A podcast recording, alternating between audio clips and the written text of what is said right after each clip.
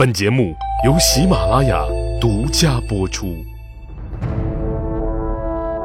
英雄成败任评说，流传千古不辍。曹刘诸葛故事多，无演义不三国。黄盖与鲁肃引着诸葛亮去见孙权。此时，孙权已经得知了招贤馆的战况，他在惊叹诸葛亮能力的同时，也有些许宽慰啊，因为毕竟自己内心是主战的，让张昭等人难为一下诸葛亮，既能展现展现我们江东的人才，也可以考验一下他的能力。如果连这关都过不了，自己也就没必要见他了。现在的结果让孙权有些出乎意料，所以顾不得什么诸侯的身份和架子了，他亲自到门外讲街相迎。那边，孔明刚一出了招贤馆，意外的正好碰见兄长诸葛瑾。因为这诸葛瑾呢，早就知道张昭等人的意图，他左右为难，所以干脆就在馆外等候。压根儿没进去。兄弟二人此时匆忙中见了一面，客套了几句。虽是亲兄弟，但各为其主，也只得就此别过。在路上啊，鲁肃再三嘱咐诸葛亮说：“见到我家主公，千万别提曹操兵多将广之类的话。”其实。自从夏口出发以来，这件事儿啊，鲁肃已经叮嘱过好几次了。能看出他是真打内心希望孙刘能联盟，共同破曹，生怕诸葛亮说多了给孙权造成压力，打退堂鼓。诸葛亮呢，口头应允，但内心却另有打算。此时他早已确定了自己的战术，这就叫。根据不同的对象，采用不同的套路啊！咱们简短截说。不多久，诸葛亮一行人到达了目的地，而孙权也为其准备了一个隆重但不繁琐的欢迎仪式，以此表达对刘备一方的尊重和自己礼贤下士的品德。诸葛亮与孙权都是闻名已久，但互相之间谁也没见过。诸葛亮一看，哎呀，这孙权好威风啊！就见他身高在八尺开外，虎背熊腰，相貌堂堂，气概非凡。最奇特的是，这孙权生就碧眼紫髯，就是绿眼睛红胡子，跟巴巴罗萨似的。所以我一直怀疑。他可能有波斯血统，仔细再看，就见他双眉中间有一条斩子剑。所谓斩子剑，是指两个眉毛中间，也就是相术所说的印堂这块儿，有一条竖纹。相术有云：生此纹者，性格刚直坚毅，一旦做出决定，不撞南墙不回头，即便撞了南墙。也要撞破为止。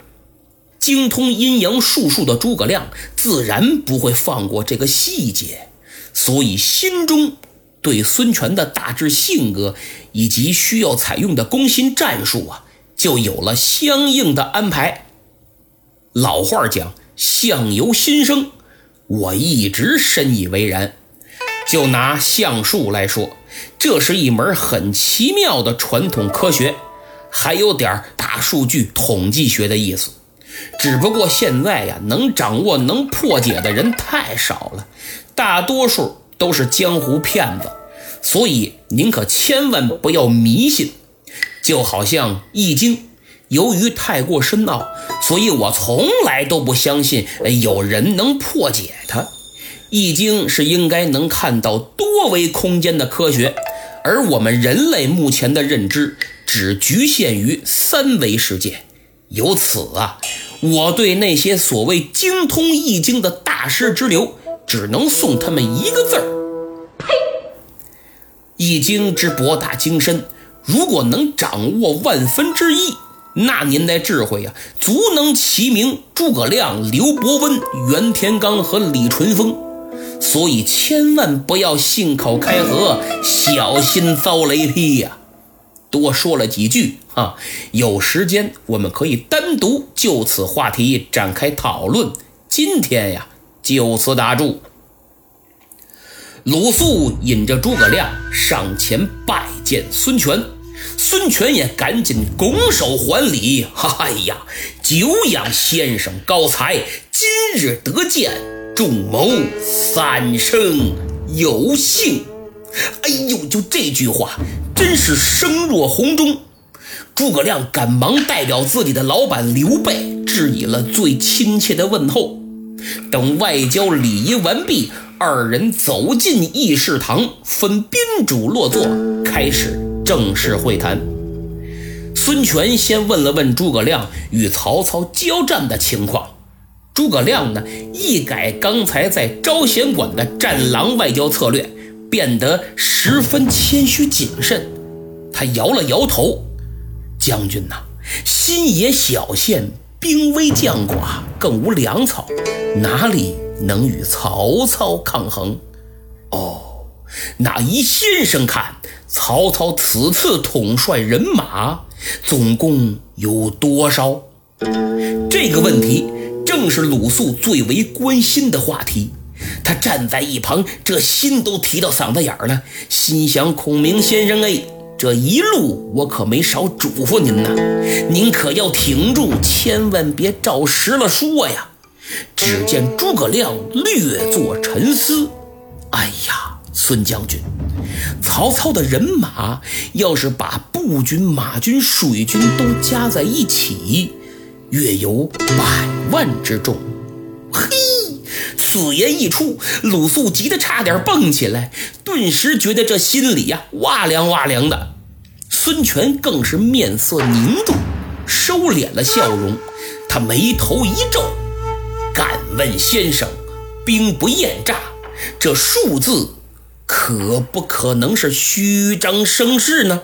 哎，将军，诸葛亮一脸正经。绝不会有诈，我可以给您算一算。曹操当年在兖州起兵，青州兵就有二十万，平了袁绍，收了河北军马五六十万。此次南征之前，他又新征了三四十万。荆州投降，他再接纳降兵二三十万。曹操一算，恐怕不下一百五十万呢。方才我保守说有百万之众，其实是怕吓到了江东的各位贤士，我怕把你们吓着，所以还少说了呢。看来这位是刚才舌战群儒的瘾还没过够，现在又着吧呢。鲁肃可急坏了，哎呦喂，你这是诚心呢，还是怎么着？咱不说好了吗？他连忙给孔明使了好几个眼神。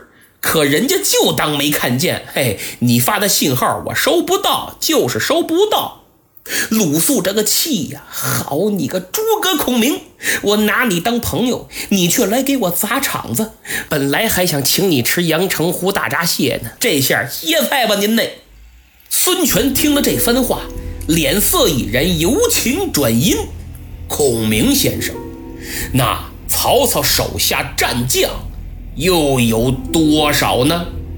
哎呀，足智多谋之士，能征惯战之将，何止一两千？嗯，孙权眉头紧锁。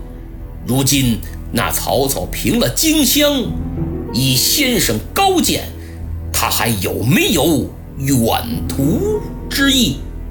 就是他想不想把我这江东也拿了呀？诸葛亮微微一笑，哈哈哈！孙将军，如今曹操沿江扎营，准备战船。如果说他不打算取江东，您信吗？哼哼，不管您信不信，反正我是信了。闻听此言，孙权不由得提高了嗓门既然他曹操有吞并我江东之野心，那是战是和，众谋。想听听足下之高见。诸葛亮面带难色，这，呃，亮有一言，只是不知当讲不当讲。哎，先生请讲无妨。将军，昔日天下大乱，您与父兄起于江东，我主刘备收众汉南，与曹操共争天下。如今曹操扫平中原，统一北方。近日又收复荆襄，刘使君这才败逃到夏口。事到如今，希望将军您量力而行。若想以吴越之地与曹操抗衡，就早日做好战斗准备；若不能，那您还不如听从手下众谋士的高论，早日投降为好呀。如果久拖而不决，事急而不断，表面服从，内心又不甘，恐怕祸事将近呐！哎呦，诸葛亮这番话一出口，鲁子敬都气晕了，简直大失所望。孙权更是怒从心头起，但毕竟自己是一方诸侯啊，这涵养还是一定要有的。他强压心头怒火，冷笑一声：“哼，既然如此，那你家主公刘备为何不降？”“对呀，你大老远跑这儿劝我投降来了，你怎么不让你们老板投降啊？”诸葛亮呢，稳如泰山，脸上挂着一副欠揍而又十分认真的表情，说道：“战国时的田横。”不过齐国一个壮士，还能执守大义，宁死而不受辱。何况我家主公刘备，堂堂帝室之胄，当今皇叔，英才盖世，不能讨平曹贼，只不过是时运不济，岂能做出投降受人屈辱之事？那意思是孙将军，您降曹可以，我家主公刘备，嘿，万万不行。那是革命家，恪守大义，宁死不屈。这句话说罢，再看孙权，不仅眼睛是绿的，连脸儿都绿了，气的他实在按捺不住胸中怒火，也顾不得绅士不绅士的。去他娘的涵养吧！我没抽出宝剑当场砍死你就不错了。他站起身来，啪，使劲把袍袖往桌案上这么一掸，拂袖而去。明显这是摔打诸葛亮的。得，这回啊，诸葛真被亮起来了。旁听的张昭等众人一看主公的会谈不欢而散，顿觉刚才被怼的颜面呀找回来不少，一个个幸灾乐祸，呃，踱着四方步，一步三摇，看了看孔明，再瞥了瞥鲁肃，以一副胜利的姿态是鱼贯而出，跟着那些武将也走了。屋里只剩下气得脸色发白的鲁肃和稳如泰山、依然坐在四方大椅上的诸葛亮。鲁肃实在是这火儿不打一处来，心想：我费尽心思把你从下口请来啊，千叮咛万嘱咐，您可倒好，上来就把戏给演砸了。早知道这样，我折腾个什么劲？他气哼哼地站起身，走过来一拽孔明。走吧，走，走哪儿啊？哎呦，您不走，在这儿坐着等管饭呢？赶紧回馆驿啊！孔明愣了，回馆驿干嘛呀？干嘛？回去呀？您收拾收拾，我弄条小船，干脆把您给送回去得了。幸好我家孙将军宽宏大量，要不然就你这脑袋都够砍十回了。孔明看着忠厚的鲁肃气急败坏的样子，反倒笑了起来，哈哈哈哈哈！子敬啊，子敬，我经常听你夸赞孙将军礼贤下士、宽宏大量，今日一见也不尽然呢，怎么连两句实话都听不得？再说我话还没讲完，便拂袖而去。其实我自有破曹之计，他也没问呢，岂能怪我？得了，事已至此，管义也不用回了，直接坐你给我准备的小船回去便是。鲁肃一听就来神了，哎呀，先生，您有妙计，倒是早说呀！啊，别别别别别别走，您还请坐啊。呃，看这误会了不是？您等着，我这就去赶紧跟领导汇报。哦，对了，晚上大闸蟹管够啊。孙权本来正生气呢，可等鲁肃进来之后，把实情一说，顿时转怒为喜，幡然悔悟。哎呀呀，险些因为自己一时性急，耽误了大事。子敬，快去请孔明先生。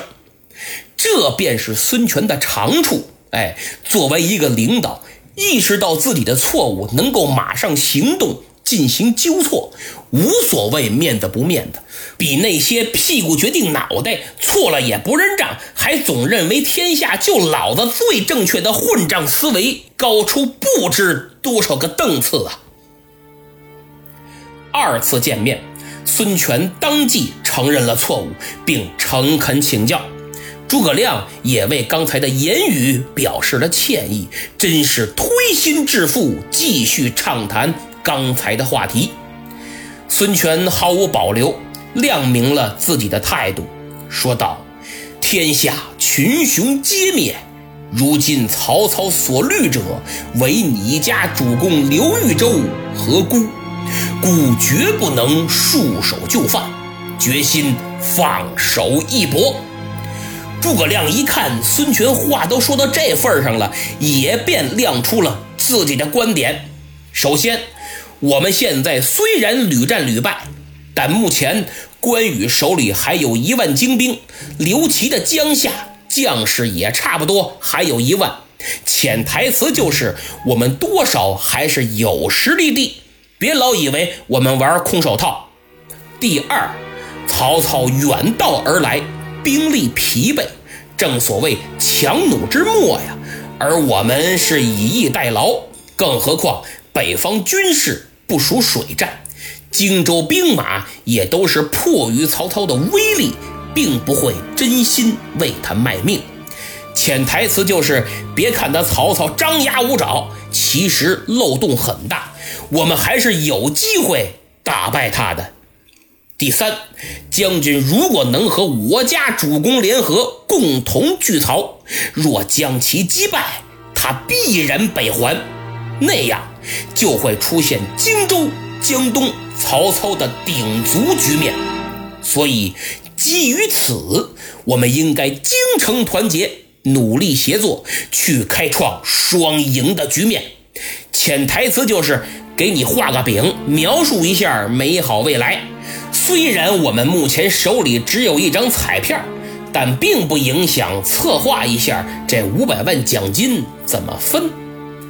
这番话可真是说到孙权的心坎里了，他非常高兴，站起身来，冲着孔明一拱手：“先生之言，使众谋顿开茅塞，武艺已决，更无他意。即日商议起兵，共灭曹操。”当下。孙权便安排鲁肃一面起草文件传给手下文武官员知晓，一面安顿孔明回酒店安歇。孙权此刻的心情应该是愉悦的，但他绝不会想到，此时诸葛亮所说的双赢，其实是刘备赢两次啊。张昭等主降派接到消息后啊，惊呼：“坏了，中了孔明之计也！”于是这帮人又急忙面见孙权，陈说厉害，什么曹操兵精粮足，战无不胜；什么刘备、诸葛亮这是拉咱们下水，明摆着让咱们垫背啊，等等等等。一番苦劝下来，孙权刚下的决战之心就又开始动摇了。鲁肃和这帮主战派也据理力争，又是一顿吵闹。这孙权感觉我我我这头都大了，哎呀，心烦意乱，身心疲惫。他干脆把主战派和主降派全都轰了出去。可人都走了，这心还是静不下来，自己仍旧坐卧不宁，寝食难安，犹豫不决，摇摆不定啊！正在这关键之时，吴国泰看儿子如此折磨，心疼啊，便过来开导了他一句。可没想到，就这一句话，却点醒了梦中人。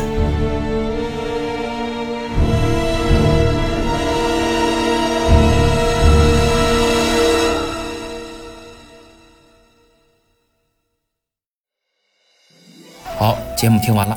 上期抢到沙发的是大帅哥严老师，哎呦，这名字真棒啊！与我自己这美好的愿望正好重合。微微一笑，N K D 说：“先点赞打 call，再来仔细听三遍，听三遍都背下来了吧？”哎，其实诸位听友，谁喜欢玩抖音、快手的，又喜欢表演，可以用我的节目配合自己表演，录个几分钟，哎，挑精彩的段落，就像京剧的音配像一样。比如舌战群儒，您可以手里拿个鹅毛扇，配个毛巾被，学诸葛亮来一段，啥形式都行，开动脑筋来点好创意，您肯定火了，还能给咱节目宣传宣传，一举两得，双赢啊！大猫睡着了，说。诸葛亮跟程炳说的这段话，时刻里边没有找到，搞得我又想去看看原著了。喜马拉雅这个时刻的功能啊，确实很少有主播用，因为太费劲。我倒是每期都用，为的就是让大家能够更好的看原文进行对比。上传节目的时候呢，要把时间轴拽到相应的时间点，然后上传图片，输入文字，完了还得再弄下一个。我这么做就是为了让大家体会这原著的魅力。如果您还没有原著呢，那请一定购买一套。今天我就给大家推荐一套目。前非常权威的新版《三国演义》，综合了毛本和嘉靖本，更恢复了罗贯中的原笔文字，全新精美插图，全注释无障碍。易中天教授力荐，不仅包括五十三幅三国地理形势图，还有人物关系谱和大事年表。可以说，听着我的节目，再配合这本《三国》，能让您真正读懂三国，更是考试必备啊！